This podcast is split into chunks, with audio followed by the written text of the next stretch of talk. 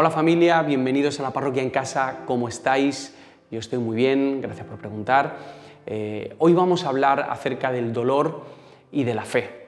Y lo vamos a hacer a través de tres historias. Vamos a leer una historia inolvidable del apóstol Pablo, vamos a escuchar la historia de un hombre que tenía un nombre bastante raro y también me gustaría contaros la historia del día en que pensé que mi mejor amigo se iba a morir. Pero antes vamos a empezar hablando de música. ¿Qué tienen en común Z Tangana, Kendrick Lamar, Bob Marley, Jennifer López y Black Eyed Peas? Todos estos cantantes, y algunos más que me he dejado, tienen una canción que dice algo así como que todo va a ir bien, todo va a estar bien, las cosas van a cambiar, todo se va a poner bien, yo voy a estar mejor, o esta noche va a ser una buena noche. Eh, y aunque estas canciones, algunas de ellas me gustan y de vez en cuando las pongo para animarme en casa y me ayudan a cambiar el ambiente, incluso de mi propia cabeza y a ver las cosas con un poquito más de alegría, la realidad es que por mejores que sean estas canciones y por más veces que yo las cante, nadie me asegura que realmente las cosas vayan a estar mejor. Sé que desde una perspectiva cristiana y más amplia sabemos y creemos que Jesús un día va a volver, y que va a traer su reino por completo y que a partir de ese momento ya no va a haber dolor ni llanto, sino alegría. Y también sabemos desde una perspectiva cristiana que incluso cuando las cosas van mal, nos ayudan para bien conforme al propósito que nos ha llamado Jesús. Pero si pensamos en un futuro inmediato o en el presente, la realidad es que las cosas no siempre van bien. Incluso hay épocas en nuestra vida en las que parece que todas las cosas van mal. En esos momentos podemos enfrentarnos a estas situaciones de diferentes maneras. A veces utilizamos ciertos clichés que nos consuelan un poco y pensamos que simplemente por, estadística las cosas van a pasar, ¿no? ya, ya no nos puede ocurrir nada más. Eh, y parece que si encadenas una carta de Hacienda y una crisis matrimonial y un esguince de tobillo, pues eso te convalida y ya durante los próximos dos años nada malo te va a pasar. Pero no es así. A la vida le dan absolutamente igual las estadísticas, le da igual lo que te haya pasado y no sabes ni cómo. Acabas encadenando una tras otra y acabas enfrentando de nuevo una época no solo difícil, sino más difícil que las anteriores. Pero tampoco podemos dejarnos llevar por el pesimismo. Tampoco podemos renunciar a una vida mejor o pensar que las cosas van a ir siempre mal e incluso olvidarnos de que el mismo Jesús nos dijo que había venido para traernos una vida y una vida abundante. A veces nos volvemos demasiado pesimistas, incluso cínicos, y pensamos, hasta cuando las cosas nos van bien, pensamos que es que es porque nos van a ir mal. ¿Sabes cuando todo va demasiado bien y empiezas a sospechar de la vida y dices, mm, en cualquier momento me la van a jugar. Yo recuerdo una época en la que cuando mi jefe o alguien me daba un dinero extra que yo no esperaba o me daban una ofrenda y de repente alguien venía y me daba 100 euros, en vez de estar agradecido con esos 100 euros, yo automáticamente sospechaba y pensaba, bueno, si me han dado 100 euros extras que yo no esperaba, es porque probablemente este mes me van a poner una multa que yo no esperaba. Y tampoco podemos vivir de ese modo, como si estuviésemos en una película. Hay, películas que empiezan tan bien, esas pelis que tienen un personaje perfecto, la situación es idílica, nada va mal y en ese momento tú ya empiezas a decir, vale, en cualquier momento todo esto se va a torcer y cuanto mejor van las cosas, peor crees que van a ir. Incluso aquellos que tenemos fe en Jesús, aquellos que le seguimos, no siempre afrontamos estas épocas en las que las cosas salen mal del mejor modo. He conocido personas, incluso yo mismo, he pasado por tiempos en los que he usado la fe para negar la realidad, como si fuese una anestesia. En vez de tener fe para ver, la he usado para no ver lo que está pasando. Pero también he conocido gente que eh, durante estas épocas de dificultad han puesto sus ojos totalmente en el sufrimiento. De una manera peligrosísima se han alejado de la fe y de la esperanza que encontramos en Jesús. Es difícil encontrar este equilibrio, es difícil conectar la fe con el dolor. Y creo que nos, cuenta, nos cuesta hacerlo porque hay una visión eh, muy popular y errónea acerca de la fe, que entiende que la fe nos tiene que librar del dolor. Así que cuando vienen los momentos difíciles, los negamos. Pero hay otra visión errónea y muy popular acerca del dolor, que nos dice que si estamos sufriendo, probablemente es porque no tenemos la suficiente fe. Y este es uno de los grandes problemas que nos encontramos los discípulos de Jesús en el camino. Que cuando queremos afrontar el momento difícil, con esa fe engañosa, empezamos a vivir en una espiritualidad virtual. Y cuando queremos eh, enfrentar esos momentos eh, enfocándonos en el dolor, lo que nos acaba quedando es una sensación de soledad, de cansancio, de desesperación y de tener una fe que es inútil, una fe que está desarraigada de los problemas de la vida cotidiana. Estas visiones de la fe y del dolor no solamente son dañinas, sino que son falsas. En las escrituras vemos una y otra vez que hay una relación íntima entre nuestro sufrimiento y la fe. Y además, gracias a Dios, encontramos un camino alternativo para poder afrontar estas situaciones. En la palabra vemos que se puede construir un puente entre la fe y el dolor.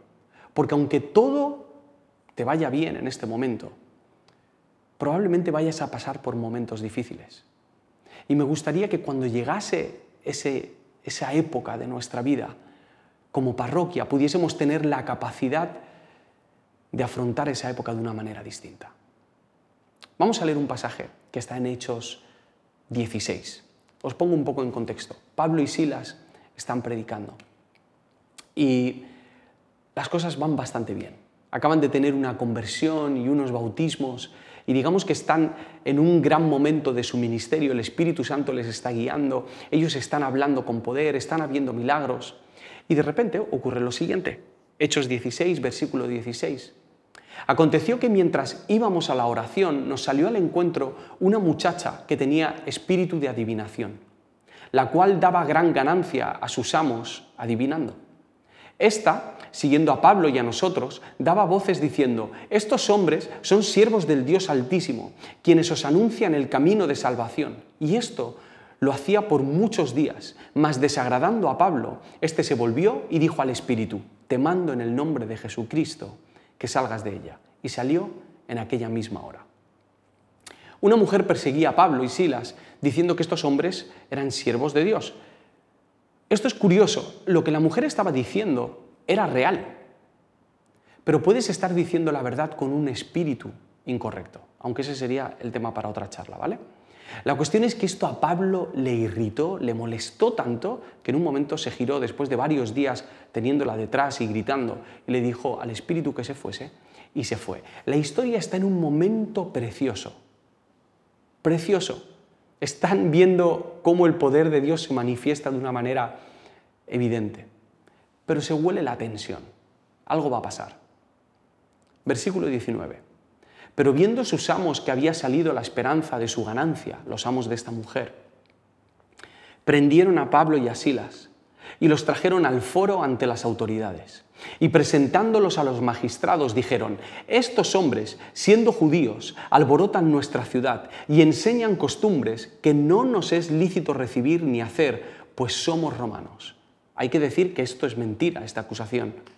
Y se agolpó el pueblo contra ellos, y los magistrados, rasgándoles las ropas, ordenaron azotarles con varas. Después de haberles azotado mucho, los echaron en la cárcel mandaron al carcelero que los guardase con seguridad, el cual, recibido este mandato, los metió en el calabozo de más adentro y les aseguró los pies en el cepo. ¿Cómo han cambiado las cosas en pocos minutos? De repente les acusan con una mentira, les desnudan, les azotaron mucho, les meten en prisión, en una prisión de seguridad con su carcelero particular, en el calabozo más profundo y con los pies en el cepo. Pregunto, ¿Pablo y Silas eran hombres de fe?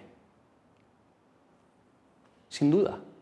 Llevaban la buena noticia de Jesús, la gente estaba creyendo en Jesús y acababan de liberar a una persona de un espíritu. Pero aún así están en problemas. Porque la fe en Jesús no te asegura una, una vida libre de dificultades. Pero aunque sabemos que Pablo y Silas son hombres de fe, nuestros ojos, nuestros ojos naturales, suelen pensar que aquellos a los que todo les va bien son los que tienen fe. Por eso hay tantos creyentes que siguen a hombres y mujeres de fe, entre comillas, triunfadores, perfectos, influyentes, pero la fe no es para cuando las cosas te van bien, ni para que todo te vaya bien. La fe de alguien se vuelve palpable y testimonial en los momentos difíciles. Aunque sea una fe pequeña, esa fe pequeña es capaz de brillar en las noches oscuras como estas. Y además, brillar de manera sobrenatural y sencilla. Lo realmente rompedor en esta historia es lo que Pablo y Silas hacen a continuación. Versículo 25. Pero a medianoche, orando Pablo y Silas, cantaban himnos a Dios y los presos los oían. Lo vuelvo a leer por si no te lo crees. Pero a medianoche, orando Pablo y Silas, cantaban himnos a Dios y los presos los oían. Pablo y Silas no usaron la fe para huir del dolor. Y tampoco se enfocaron en su sufrimiento hasta volverse incrédulos o quejicas. No, toda esa fe de Pablo y Silas se convirtió, se convirtió en canciones sencillas. Lo que estaba en su mano en ese momento es lo mismo que está en tu mano, que está en mi mano cuando pasamos por los momentos difíciles. Ver a Jesús y cantarle, o no verlo y quejarte. Pablo y Silas construyeron un puente entre su fe y su dolor, cantando a Dios, orando y adorando a Dios, poniendo su confianza en Jesús. Esta parte de la historia me gusta tanto como me incomoda, porque me recuerda que yo no he reaccionado de la misma manera cuando he pasado por momentos ni por asomo tan difíciles como estos. Me he quejado en esos momentos o me he dejado llevar por mis sentimientos, o peor, he puesto la confianza y la fe en mis propias fuerzas.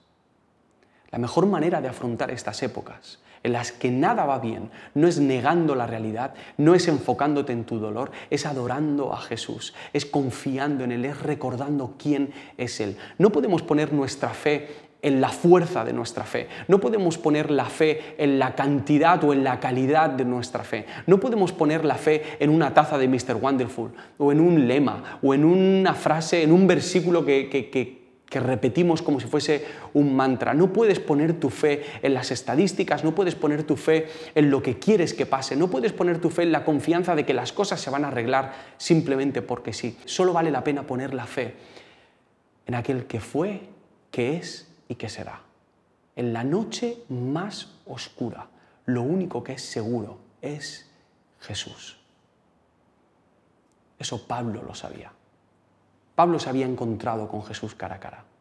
Pablo ya había estado en un momento en el que no veía nada y sabía en este momento que la mejor idea era cantarle a él. ¿Cómo sería esta canción de Pablo? Yo no sé si os preguntáis estas cosas, pero yo sí. ¿Cómo sería esa canción que cantaron? ¿Cuál sería la letra? ¿Cuál sería la melodía? ¿Sería algo que ya habían cantado antes o era algo totalmente improvisado en el momento? Muchos años después, muchísimos años después, en el año 750, nació un hombre con un nombre súper raro, Teodulfo de Orleans. Teodulfo fue un religioso que nació, se cree que en Zaragoza, en Aragón, y en el año 794 Carlo Magno le designó obispo de Orleans, que es una ciudad de Francia. En el año 814 falleció Carlo Magno y le sucedió en el trono su hijo Luis I, que le llamaban el Piadoso. Un tiempo después de que Luis ya estuviese en el trono, Luis escuchó algunos falsos rumores acerca de Teodulfo y lo condenó y lo metió en prisión por supuesta traición.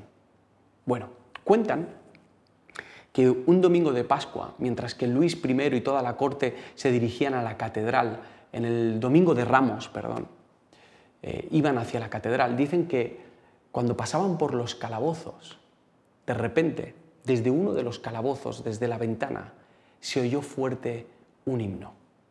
Y me gustaría leeroslo. Al menos unos trocitos. Gloria, honor y alabanza a ti, nuestro Redentor y Rey, a quien los niños pequeños cantaron lais, a quien te llevamos nuestras osanas. Coros angélicos en lo alto te cantan la gloria desde lo alto, y los mortales y todas las cosas que se mueven te responden con himnos y cantos. Mientras nos apresuramos hacia tu muerte, ellos elevaron su voz en voz alta, pero nosotros, con cada una de nuestras respiraciones, en tu exaltación nos regocijamos. Su alabanza fue fragante para ti. Oh, sonríe a la ofrenda que traemos. Tu alegría está en todos los lazos agradables. Tú, Rey bendito y omnipotente. Adivinad quién cantaba este himno desde prisión.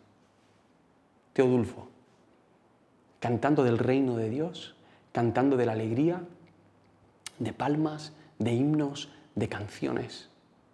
Esta canción se acabó convirtiendo en un himno que se llamó Gloria, Laus et Honor.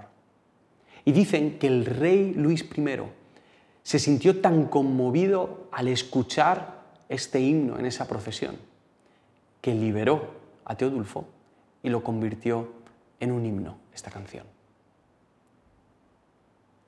¿Cuántas personas han pasado por ahí? A lo mejor no sabes qué cantó exactamente el apóstol Pablo, pero sí sabemos qué cantó Teodulfo y sí sabemos qué cantaron muchos otros muchos que han pasado por esa noche oscura. Está Pablo y Silas, Pablo en muchas ocasiones, pero también tenemos al apóstol Pedro, a Juan, a Elías cuando se escondió en la cueva en esa noche tan triste, pero acabó confiando en Dios, o a Jonás cuando estaba en el vientre de la ballena, o a David. Os recomiendo leer el Salmo 32, el Salmo 88, el Salmo 51. Son salmos en los que vemos cómo el salmista pasa por la noche oscura, pero aún así canta a Dios. ¿Y sabéis por qué recordamos estos momentos? ¿Y por qué son tan significativos para nuestra fe? Porque confiaron en Dios. Porque no hicieron lo que hace el resto de la gente. Porque fueron contracorriente. Porque no usaron la fe para negar su situación. Para no ver su dolor. O no usaron la fe para ver solo su dolor. Ni siquiera para ver el futuro. Usaron la fe para ver a Dios en medio de esa noche oscura. Hebreos 11.1 dice, es pues la fe la certeza de lo que se espera, la convicción de lo que no se ve, porque la fe brilla cuando no se ve nada. Esto no es algo que pasó solo hace años. Esto sigue pasando hoy. No solo pasa con personajes bíblicos. Conozco personas, matrimonios que han perdido a sus hijos pequeños y aún así han sido capaces de cantar a Dios. Conozco gente de, esta propia parroquia que se han arruinado y aún así siguen cantando a Dios, que han pasado por diagnósticos desfavorables y aún así siguen cantando a Dios, que no saben cómo superar la crisis por la que están pasando, pero aún así siguen cantando, orando y confiando, no en que Jesús les va a librar, sino en que Jesús está con ellos y en que Jesús es bueno, aunque las cosas a veces vayan mal. Seguro que tú te has encontrado con alguna de estas historias. Seguro que recuerdas alguna de estas personas. En el año 2014 em, viajé con mi grupo al sur de África. Eh, nos fuimos allí a hacer una gira por varios festivales y antes de ir teníamos que ponernos algunas vacunas y bueno, pues te insisten mucho en que sigas ciertas instrucciones para no pillar ninguna enfermedad por allí.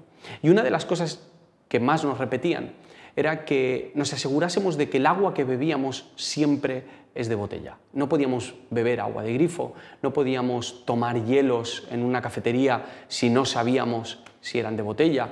Eh, no podíamos, ni siquiera, ni siquiera en la ducha podíamos tragar el agua o tener demasiado contacto con el agua de la ducha. Intentamos tener mucho cuidado con esto, pero el último día que estábamos en Mozambique, antes de viajar a Johannesburgo, eh, fuimos a un restaurante y Joan, mi mejor amigo, se pidió una ensalada. Y suponemos que esa ensalada se lavó con agua del grifo. La cuestión es que cuando llegamos a Johannesburgo, a las horas, Joan se empieza a encontrar mal, muy mal. Y Joan nunca se pone enfermo, muy poquito. La cuestión es que empezó a vomitar muchísimo y empezó a lo que no es vomitar muchísimo. Empezó a tener fiebre, empezó a temblar, le empezó a cambiar el color de la piel y en muy pocas horas parecía otra persona, se le veía fatal. Nosotros teníamos un compromiso esa noche con el grupo y Joan no pudo venir y el manager en ese grupo, que es otro amigo que se llama Dan, se, se tuvo que quedar con él y yo me fui con Mauri a ese evento. La cuestión es que cuando luego volvemos, Joan estaba muchísimo peor. Eh, totalmente pálido, la fiebre había subido, había seguido perdiendo líquidos. La cosa se pone seria cuando en un momento Joan se sienta en la cama y quiere coger la botella para beber algo y no puede coger la botella. Sus manos estaban totalmente cerradas. En realidad era algo como esto. No podía abrir las manos. En ese momento él nos dice que no sabe qué le pasa en las manos. Intentamos abrirle las manos, pero haciendo muchísima fuerza no podíamos. Estaban totalmente cerradas, le tuvimos que dar agua a nosotros. En ese momento nos damos cuenta de que los pies los tiene totalmente estirados y rígidos. Y ahí estábamos ya asustadísimos, porque ninguno de nosotros había visto eso nunca.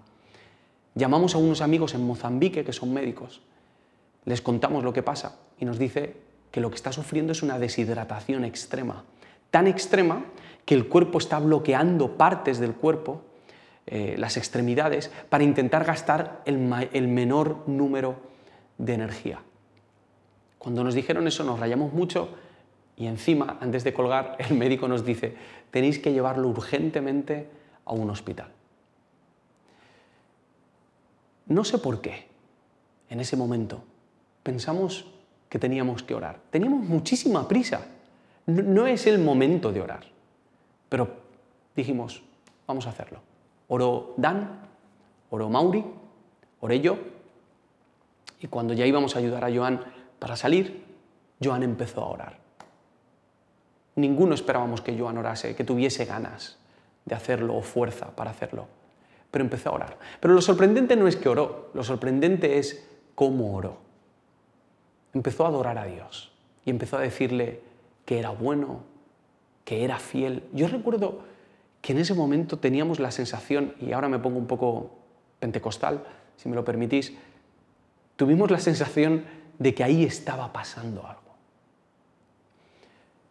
Terminó de orar, nos quedamos en silencio, sabiendo que acabábamos de ver algo que no era normal, que ese momento no era como el resto, que era un momento santo o apartado, único, en el que no estábamos solos, sino que estaba Dios. Y a los pocos segundos de hacer ese silencio, Joan hizo un chiste, que eso es muy de Joan, muy del Joan normal. Bueno, no sé cómo se dieron los acontecimientos, pero dos horas después, Joan estaba en un restaurante comiéndose una hamburguesa de avestruz, como si no hubiese pasado. Todos hemos conocido personas y hemos estado en situaciones donde hemos visto que alguien ponía su confianza en Dios de una manera sobrenatural, pero lo manifestaba de una manera sencilla, cantando a Dios, orando a Dios. Es sobrenatural cuando alguien decide ver a Dios en vez de decidir ver su propia situación. Estas tres historias, la de Pablo, la de Teodulfo y la de Joan, tienen algo en común. Lo primero es que la fe no se mide por el milagro de sanidad o de, liberación. A pesar de que hay un milagro, a pesar de que Pablo y Silas salieron de la cárcel, os recomiendo leer el resto de la historia, a pesar de que Teodulfo también salió de la cárcel y, y su canción fue considerada un himno, y a pesar de que Joan se recuperó en ese momento, el milagro en sí no es tanto eso, sino el cambio de mentalidad, que una persona deje de ver su propia situación para ver a Jesús a su lado. Es tan importante que ha llegado un momento en el que yo ya no sé qué es más milagro de las dos cosas, si la sanidad o el cambio de perspectiva. Y hay otra cosa que tienen en común estas tres historias, y es que siempre hay gente a tu alrededor escuchando. Cuando Pablo y Silas cantaron, los presos les oían. Cuando Teodulfo cantaba, el rey Luis I y toda la corte escuchaba. Y cuando Joan oraba, los tres amigos que habíamos con él estábamos escuchando esta historia. ¿Quién te está escuchando a ti cuando estás en la noche oscura? ¿Tus hijos? ¿Tu esposa? ¿Tu esposo? ¿Tus padres? ¿Tu novia? ¿Tu novio? ¿Tu médico? ¿Tus amigos? ¿Tus profesores? Las canciones de que todo va a estar bien no son de fiar. Las canciones de que todo va a estar mal tampoco. Pero cantarle a Jesús, confiando en su presencia en medio del dolor, es ahí, en ese momento, cuando conectas la fe con el dolor, cuando pueden empezar a suceder cosas. Me encanta que no sepamos qué cantó Pablo, porque nos invita a cantar a nosotros. ¿Qué canción vas a cantar cuando pases por ahí? Es tu tarea conectar la fe con tu dolor y ponerle letra y melodía a ese momento en el que decides ver a Jesús en vez de ver cualquier otra cosa. Que el Señor os bendiga mucho.